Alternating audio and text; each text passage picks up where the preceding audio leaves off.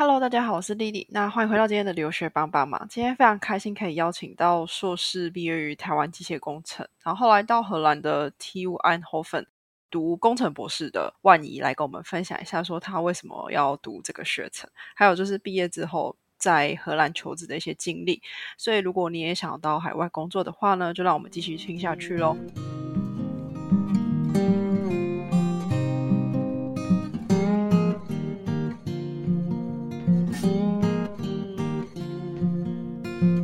那首先的话，请万怡先跟我们的听众打个招呼。呃，Hello，留学帮帮忙的听众，大家好，我是万怡。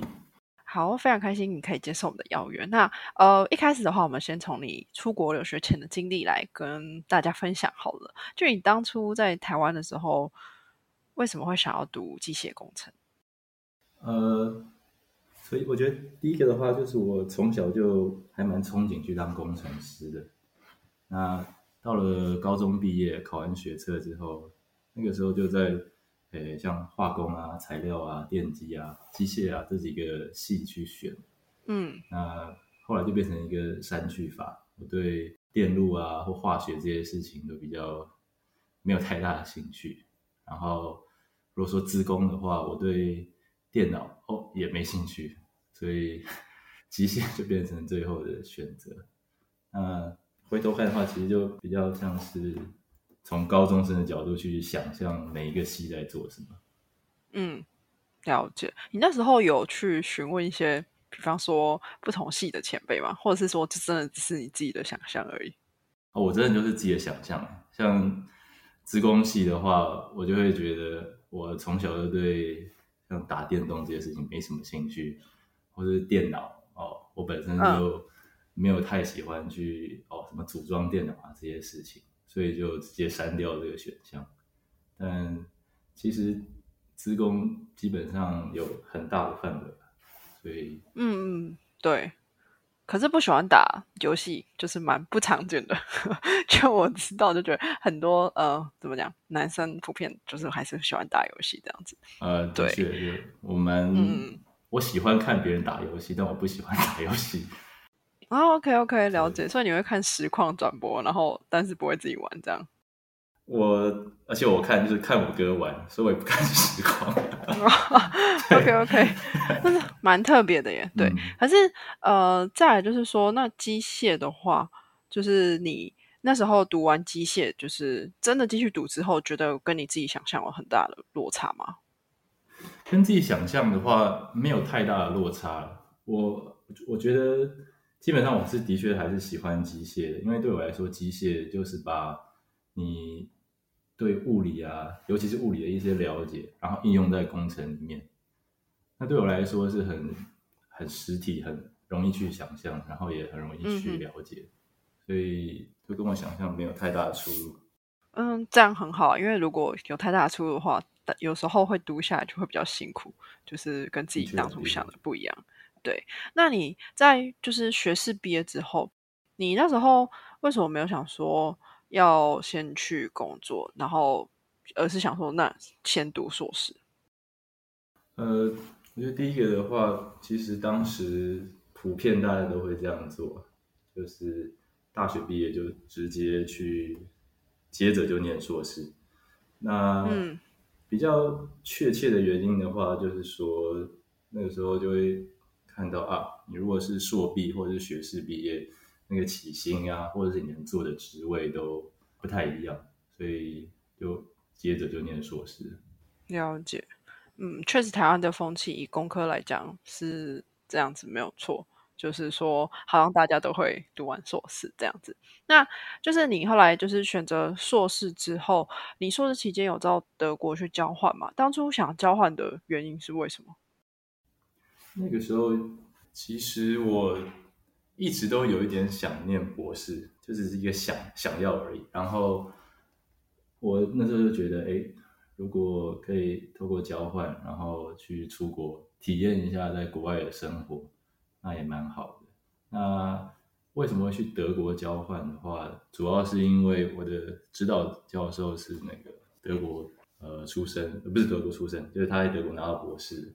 所以他在我们硕士的阶段，就对我们整个实验室的同学都非常非常用力的鼓吹德国有多好。然后我们那时候也都觉得哇，听起来真的很不错。所以其实，在我的那个实验室里面，有两个人都去了德国交换。OK，了解。那那两位同学或是学长姐，他们有后来也到德国去，比如说读书吗？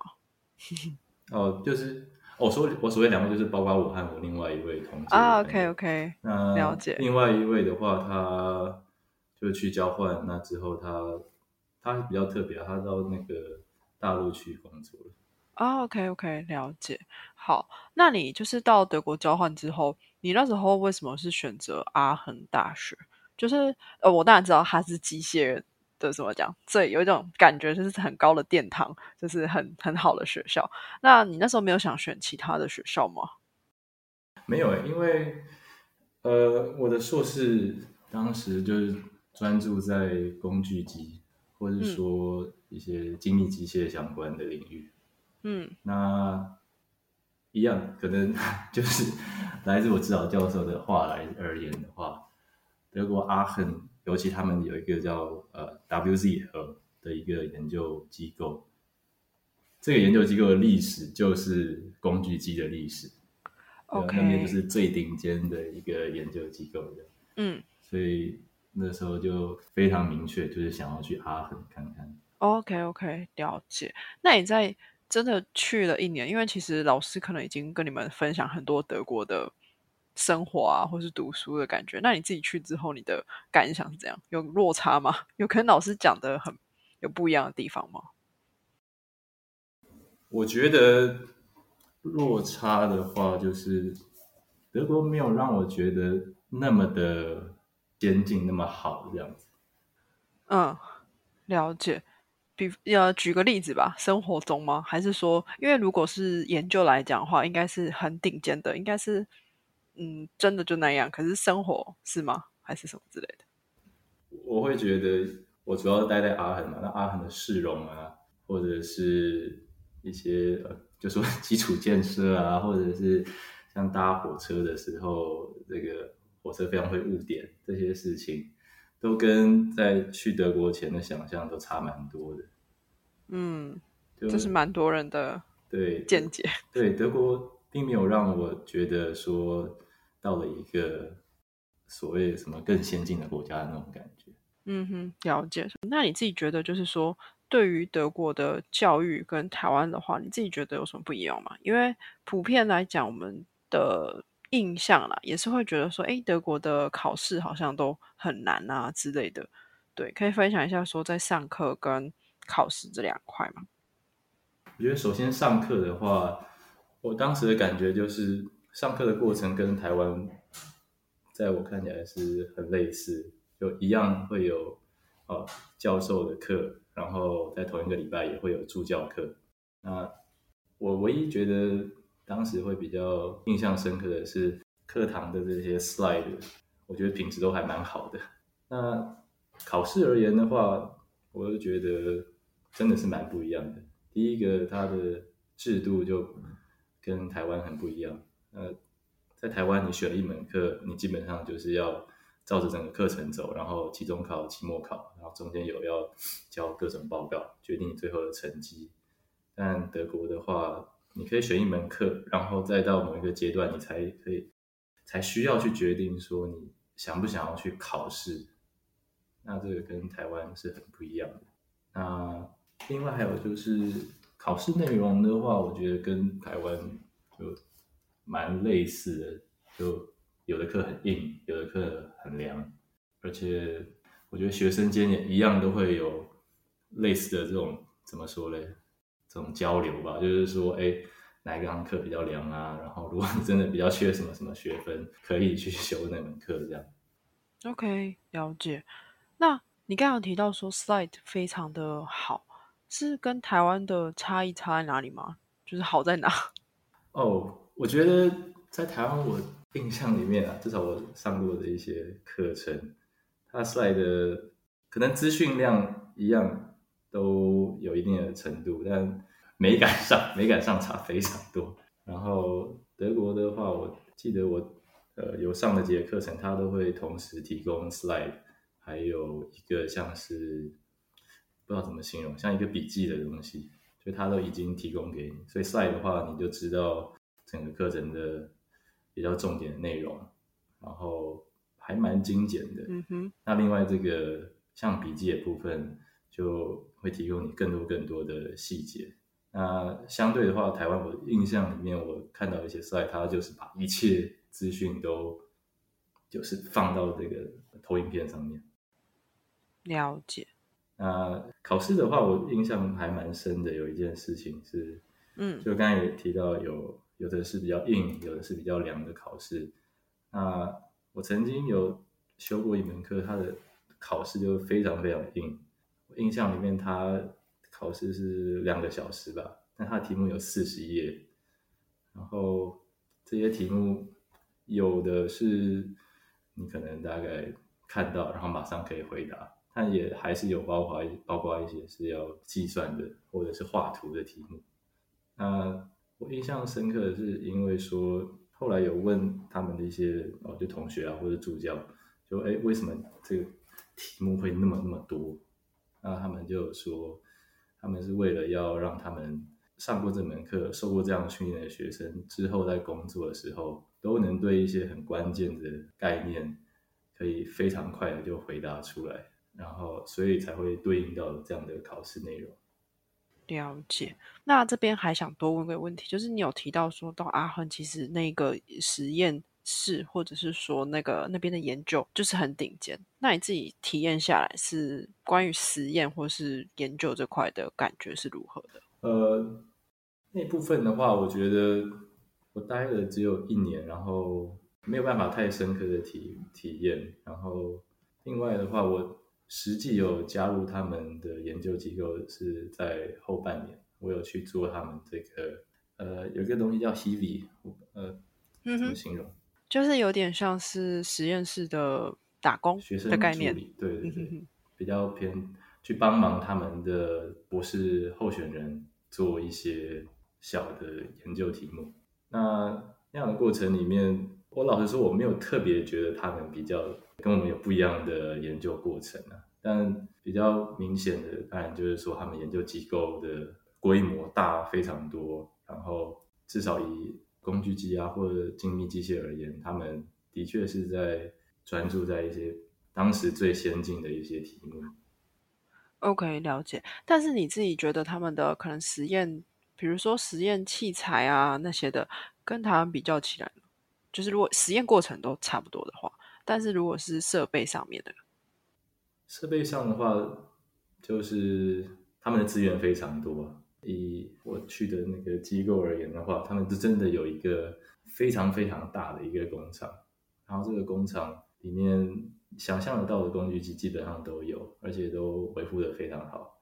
那其实这应该就一样，就是对应到他们的历史很悠久，然后非常多的相关的公司啊企业，他会很想要跟这个机构有合作，所以随时有最新的机型，他就会让这个研究机构去在这个机型上面做进一步的研究啊或者测试。嗯哼，了解。好，那接下来就想问说，哎，那你硕士毕业之后，你一开始也有提到说你本来是想要读博士，然后所以想出国去体验一下生活。那你后来你真的去体验过欧洲生活之后，那为什么决定到欧洲去继续你的学业？嗯哼，后来的话，其实，在德国待了一年之后，我就是觉得，呃，我还蛮习惯的。然后跟专业没关的话，就是我很喜欢这些山，然后很喜欢滑雪，所以就想说，也许可以在可能不知道几岁以前，就还是在欧洲待一阵子，那就对应的就去开始找有没有机会，嗯，可以待在欧洲工作。OK，了解。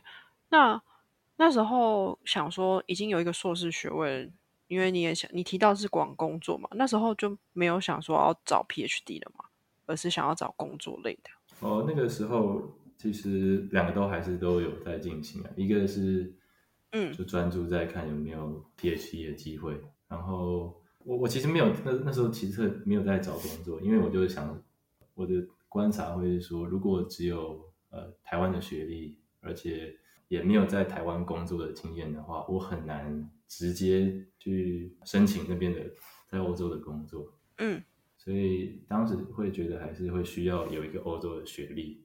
那比较嗯明确的就只是说，我不想要再念一个硕士，嗯哼，那所以我就比较专注在找呃有没有 PhD 博士的机会。OK，了解。所以那时候可能就是说，哎，想回到欧洲，但是也想工作，但就是需要想要一个当地的学历，所以就想说找一个 PhD 这样。可是你后来在德国待过之后，你为什么后来选择荷荷兰？你那时候有申请哪边的 PhD 为主吗？还是说就是只是申请荷兰这样？那个时候我基本上就是整个欧洲都会去看，嗯。然后当时有发现，我研究的这个工具机这个领域其实很受限，很少的研究机构还会专注在这个部分，所以最后真的有申请的，就我记得有申请、呃瑞士，还有德国，还有好像这两个地方有对应的 PhD 的题目可以申请，然后反正就都被拒绝，然后就没有再继续。哼哼，了解。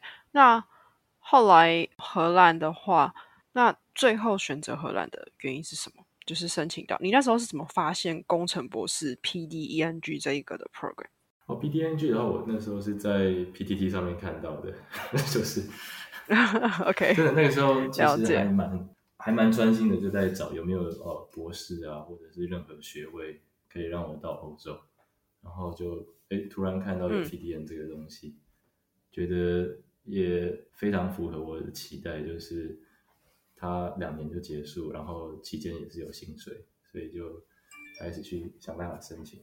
嗯哼，了解。那你可以先就是简单介绍一下，说这个 program 是怎样子的吗？你那时候是开始申请之后，你有对它怎样子的了解？哦，PDN 的话，那时候有就查一些资料嘛，就第一个就是去了解它，哎，它到底是什么？因为大家都听过 PhD，但 PDN 真的是从来没有听过，所以看了一下的话就，哦大概知道说 PDN 是荷兰特有的一个算是学位，那它其实还蛮新的，它只有二十几年的历史，那其中它有包括不同的领域，大概有二十种不同的 program。对，大概是这样子。然后如果去念 PDN 的话，他会是用 research visa 过去的，所以也不是学生，但也不是工作，所以就是介于中间的一个身份。了解，应该说他他的学制是需要多久啊？然后他跟一般的 PhD 或是荷兰当地的 PhD、德国 PhD 有什么差别？嗯，PDN 的话，它学制它是两年，它跟 PhD 的差别来说的话，PhD 一般以荷兰而言是四年的学制，然后专注在让你成为一个独立的研究者。那 PDN 的话，它会比较专注在让你成为一个在业界可以当可能可以当比较 high level position 的人，所以对应的话，它有很多课程或者是一些 workshop 是专注在系统设计或者是嗯一些开发方法，甚至它也会专注在有一些呃 personal skill 的东西。了解。那你刚才有提到它有二十几个学程嘛？那它我知道的是，它好像有分在四个学校，荷兰的四间学校。你那时候为什么会选择 TU Eindhoven 的课程？哦，他他对他当时分在四个学校，但就是每一个学校就对应到特定的领域。那我很明确，我就要去往呃机电整合的方向走。那这个就是在 TU Eindhoven 还有嗯这个 program，所以就直接去了。那就例例如而言，举举例而言哈，如果呃 TU Delft 那边的话，嗯我印象里面比较偏化工的相关的的一些 program，那跟我就完全没有办法符合。嗯哼，了解。对，确实它有些是化工的，然后你是往机电领域去走的。那可以分享一下说，那你第一年的课程跟第二年的课程主要是差别在哪边吗？哦，他第一年的话就是有一些呃刚才提到跟呃系统开发呀，或者是开发方法相关的训练。然后同时它有三个叫我们当时会叫 in-house project，嗯就是跟所有 program 里面的呃算同事吧，一起去解决从外面公司来的比较短期的一些题目。那嗯第二年的话，就是你一个人被算分配，或者是去申请呃外面的某个公司的一个一整年的 individual project。了解。那你那时候在 individual project，你是主要是去外面的公司做，还是然后是做什么这样？对，那个时候的话，我是在飞利浦，然后当时做的题目是跟飞利浦有这个 MRI 这个机器相关的开发流程，所以我的题目的话，嗯就是去开发一个软体，然后让这个开发 MRI 内部某个零件的过程可以被优化。对，所以那你那时候是怎么找到这个嗯机会的？飞利浦的机会？这个的话，其实，在我们 program 它就会帮我们媒合，所以在第一年的结尾，他会去帮我们从公各种公司，然后当时大概每个人会被分配到呃，也许有三个机会，然后针对这三个机会，你分别也会去自己去面试，然后面试如果通过的话，你也再从这个里面去选说你最后想要做哪一个 project。了解。那你那时候嗯，除了飞利浦这个机会之外，你还有其他什么机会吗？那时候其他的话，呃，飞利浦有一个是就 MRI 这个，然后另外的话，飞利浦它也有另外一个产品线是跟家电比较有关的，所以有一个 project 是跟诶去开发他们的刮胡刀，电动刮胡刀，然后再来的话，还有一个是一个新创公司是跟电池相关的。嗯，那你那时候选择就是 MRI 这个的原因是什么？那个时候的话，我其实一直就是想要去一个大公司，然后我那时候是想说，如果在一个公司就已经有做过这个 project 的话，那之后待在这个公司的机会比较大，所以就选了飞利浦。那飞利浦这个刮胡刀或 MRI，我个人觉得 MRI 好像比较对我来说是比较可以去，就说觉得比较酷吧，就是这样。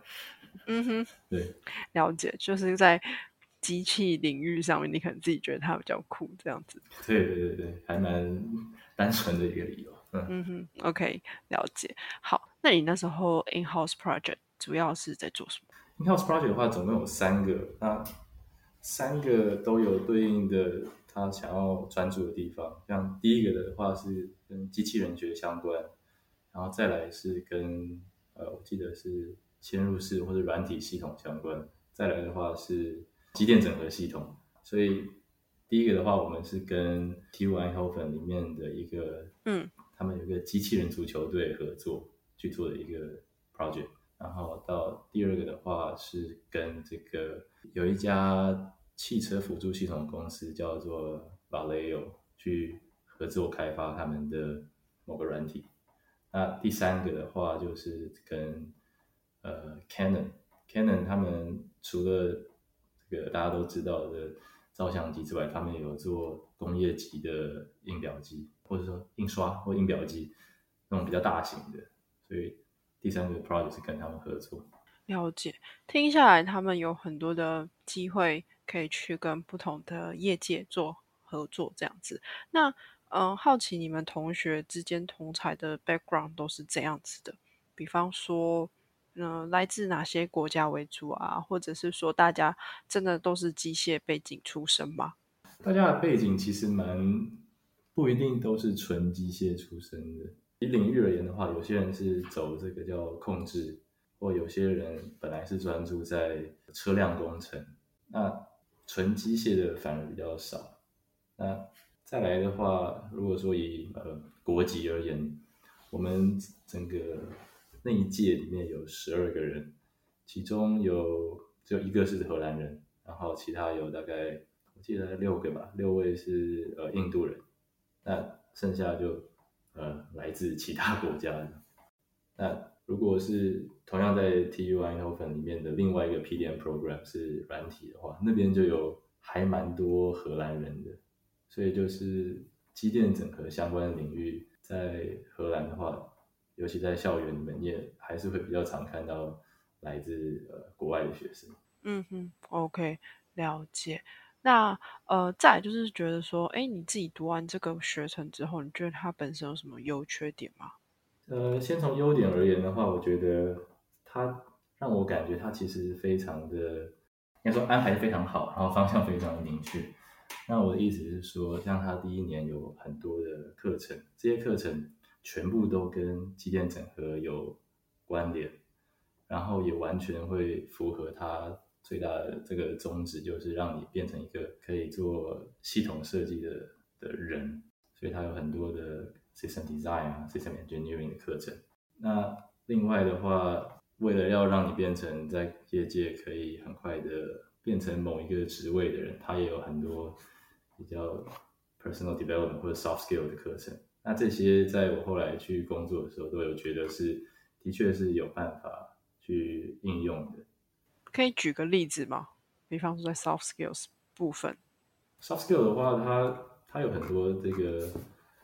我在我现在在看我那时候的一些笔记哦，就例如 甚至以求职而言好了，它有课程或是一个 workshop，就是帮你去 refine 你的 CV 和 LinkedIn 的 profile，然后或者是它也有 communication 的课啊，或是 professional writing 的课程，然后比较特别的还有一个，他有这个 voice training，就是说有些人他讲话比较，呃，就比较小声，或者是讲话语速比较快。那他也有对应的课程去 去帮助你看到这个问题，然后也许你需要的话，你也可以进一步去呃改善。对，然后我觉得基本上就是因为他在校园里面，所以资源很丰富。你如果想要的话，你可以去做很多事情。像我当时有有一个自发的，除了那些安排好的 project 之外，我跟我几个呃同事也有一起。自己做的一个 project，但是另外的话，缺点我就觉得它这整个 program 有太多的安排了，就它有非常多的 workshops，非常多的 session，然后有很多的文件需要你去去去填去写。那到某个阶段的时候，我们其实所有人都会觉得有点太多了。OK，了解，是哪方面的文件啊？像他在你最一开始，他就希望你去写一个 training and supervision plan，然后另外还要再写一个叫 personal development plan。这两个文件的话，就是你自己去想象你在接下来这个 program 的两年内，你到底想要变成哪一个领域比较专业的人，然后你要对应的去把你呃你想要修的课，然后你需要的资源全部这样列出来，那。并且的话，在整个两年内的，也许每半年或每一段时间，你就要再把你的新的一些发现啊，或者是你有没有符合你最开始设下的，这些事情都记录下来。对，然后这些其实，在后来忙着搞这些 project 的事情的时候，都会让你觉得很有有点太多了。对，嗯哼，OK，了解。好，然后。再来的话，就是想请你跟我们分享，说你觉得在荷兰念书跟过去的求学经验有什么不一样吗？就是说跟德国啊，或者是呃在台湾的经验有什么不同？嗯，我觉得荷兰对我来说，如果以跟台湾相比，最差最多的就是很注重发言，还有你要去被看见。我印象蛮深，真的是在刚进入 PDN 的时候，就就曾经被。某个同事就直接说：“哎，他觉得我都没有参与感，因为我都没有讲话。所以后来的话，我就会蛮有意识的要去发言，然后想办法要被看到。但我觉得这跟其实之后工作也其实是呃有帮助的。嗯哼，了解。嗯，那你自己觉得你是怎么去改善这一块？因为有些人可能确实就是不是那么擅长去表达的。”那你那时候是有做哪些努力去改变吗？还是说你是真的要强迫自己？呃，就真的要强迫自己啊！一个是不管是一个任何 meeting 或者是某种聚会，我我还真的会蛮有意思的，就说哦，我今天至少要讲一段话这样子。然后另外的话，我觉得有时候有些人不太敢讲话，有一个原因啊，至少以我而言好，我我可能会怕说错事情，或者是没有发出一个精辟的见解，或问到一个正确的问题，然后就会很担心这些事情。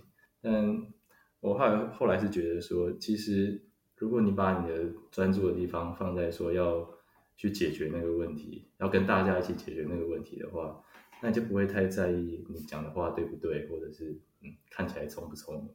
所以那个心态转成这样子之后，对我来说会比较容易哦，在任何不管 meeting 啊，或是 review session 里面去把我任何的观察去表达出来。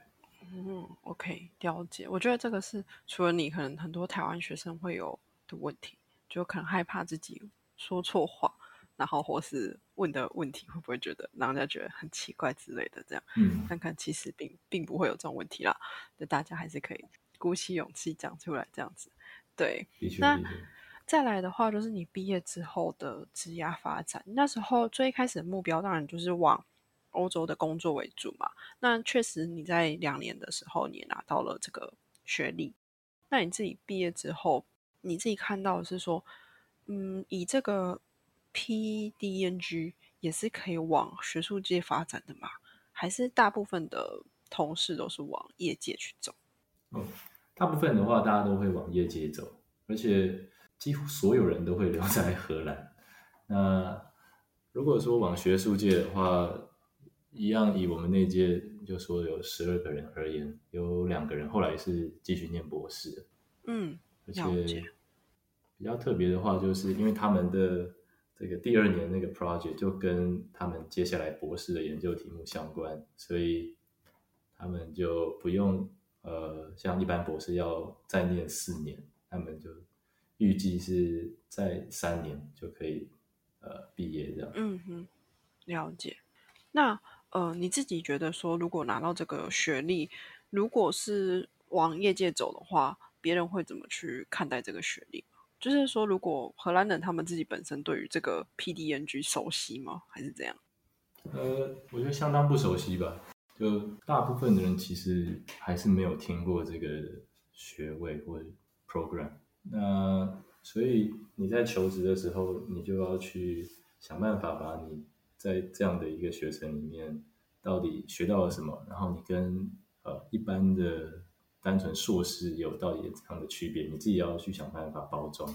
OK，你那时候怎么包装的？就是怎么包装啊？怎么应该就会去专注在呃，就系统设计相关的一些呃课程或者是经验，因为我觉得其实应该还是说，在找工作的时候，你要去针对你要申请的职位去有对应的呃，就说包装。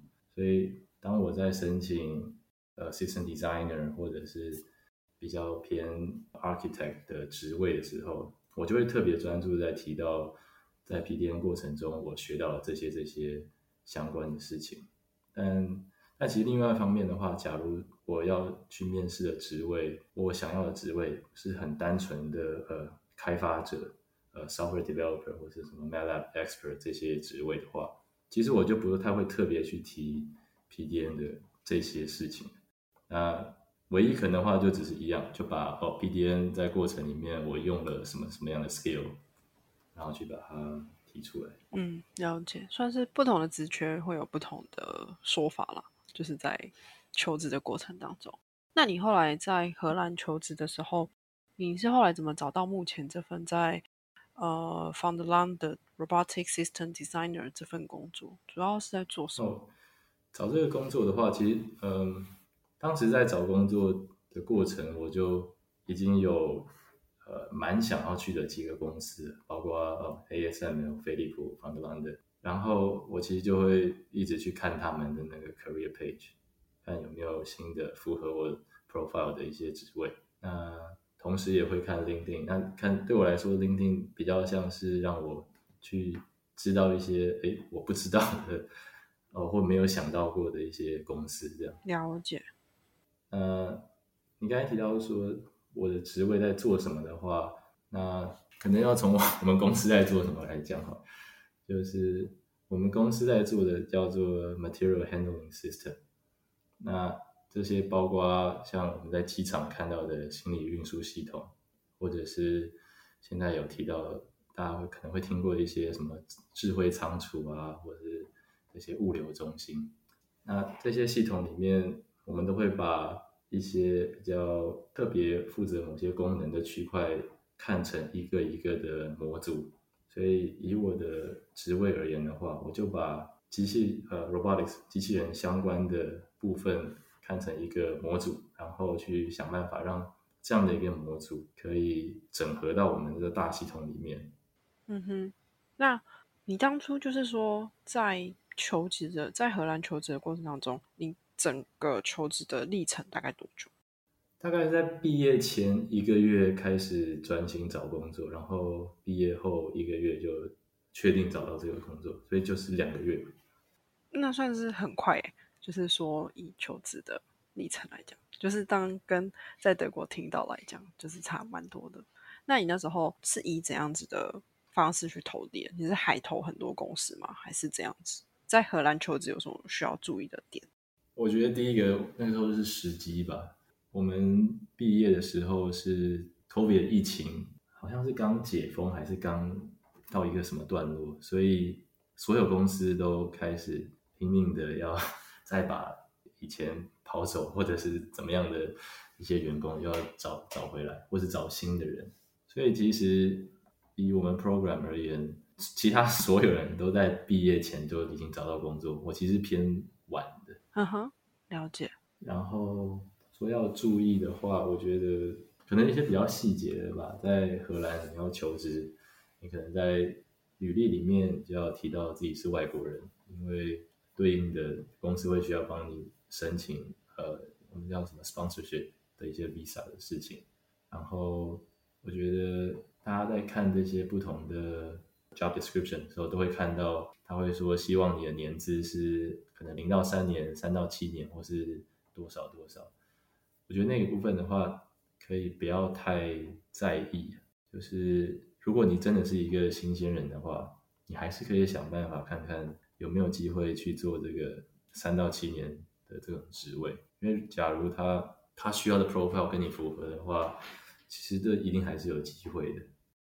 另外的话，就是如果有机会到面试的过程，你也可以去问哦，这个 team 里面是大概是怎么样的组成？就如果你介意的话，你也可以说，就你可以发现说，哦，这个 team 里面全部都是荷兰人，那。虽然荷兰人的英文普遍都非常好，但你就可以预期很多时候他们会又进入他们的荷兰文沟通模式，这样那就看这样的事情你能不能接受。嗯哼，那你那时候除了 Founderland 的这个机会之外，你还有什么其他的机会吗？那时候面试的机会的话，很多是就 ASM，然后还有几个比较小的公司，然后但最后真的拿 offer 就是 Founderland 的这个。OK，了解。好，那你自己目前就是在这间公司待下来的感想是怎样？会真的常常同时进入荷兰文的世界吗？呃，如果是怎么讲？如果在办公室里面，蛮有机会会的。就是他们如果在聊一些跟我无关的事情，他就是很顺的就以荷兰文开始他的话题。但如果是在正式的 meeting 里面的话，那就算有七八个人，然后只有我一个不会讲荷兰文，那他们一样。绝对会用全部用呃呃英文来讲，所以曾经的 在一开始让我好像有一点压力，因为有时候你会加入一些 meeting，好像跟你不是那么有关，但他们为了你又在讲，全部在讲英文，所以我就会觉得好像哎应该要发表一些意见，对，所以但基本上这不太是问题，就是这种英文啊荷兰文。了解。那嗯，自己工作一段时间之后，你会接下来你的职业发展，你会想要再往哪个方向前进吗？会想要试试看欧洲不同国家吗？呃，不同国家的话不会。我在荷兰，我觉得待的还蛮自在的。那职位而言，我现在呃做这个叫 system designer，会比较偏向一个小的一个模组。那在至少以我们公司人会有这种叫 architect 的职位，他会去再看更大的范围。那我会想要往那个地方去发展。OK，了解。好，然后呃，最后一个问题，就想说，哎，你如果可以给我们听众一些建议的话，就是如果也想要在国外求职的话，你自己后来真的是觉得一定要有当地的学历去求职比较好吗？自己比较，或是你认识当地的一些人之后，你觉得如何？嗯，其实是不用的，但你可能会需要的是你，呃，在台湾有工作经验的话，我觉得有没有在欧洲的学历就没那么重要了。尤其在前阵子吧，那个 ASML 大规模的在找人的时候，我也有听说他们会收到一些履历，上面就是台湾的人，然后直接。从用台湾的学历，然后这样来申请，他们其实还是会考虑。嗯哼，了解。OK，所以确实可能如果有一定的工作经验来讲的话，学历可能就不是那么那么的重要。这样子，对，嗯嗯哼。OK，好，那其实今天就是非常开心，就是万怡可以来跟我们分享他在荷兰 TU 安霍芬念书的这个经验啊。其实他确实是一个很特别的 program。那也是有薪水的情况之下，然后又可以让你也许成为一个跳板，找到荷兰的工作。所以，如果今天呃听众也很好奇的话呢，就可以呃参考万怡的经验这样子。好，那今天的访谈就到这边喽，谢谢万怡。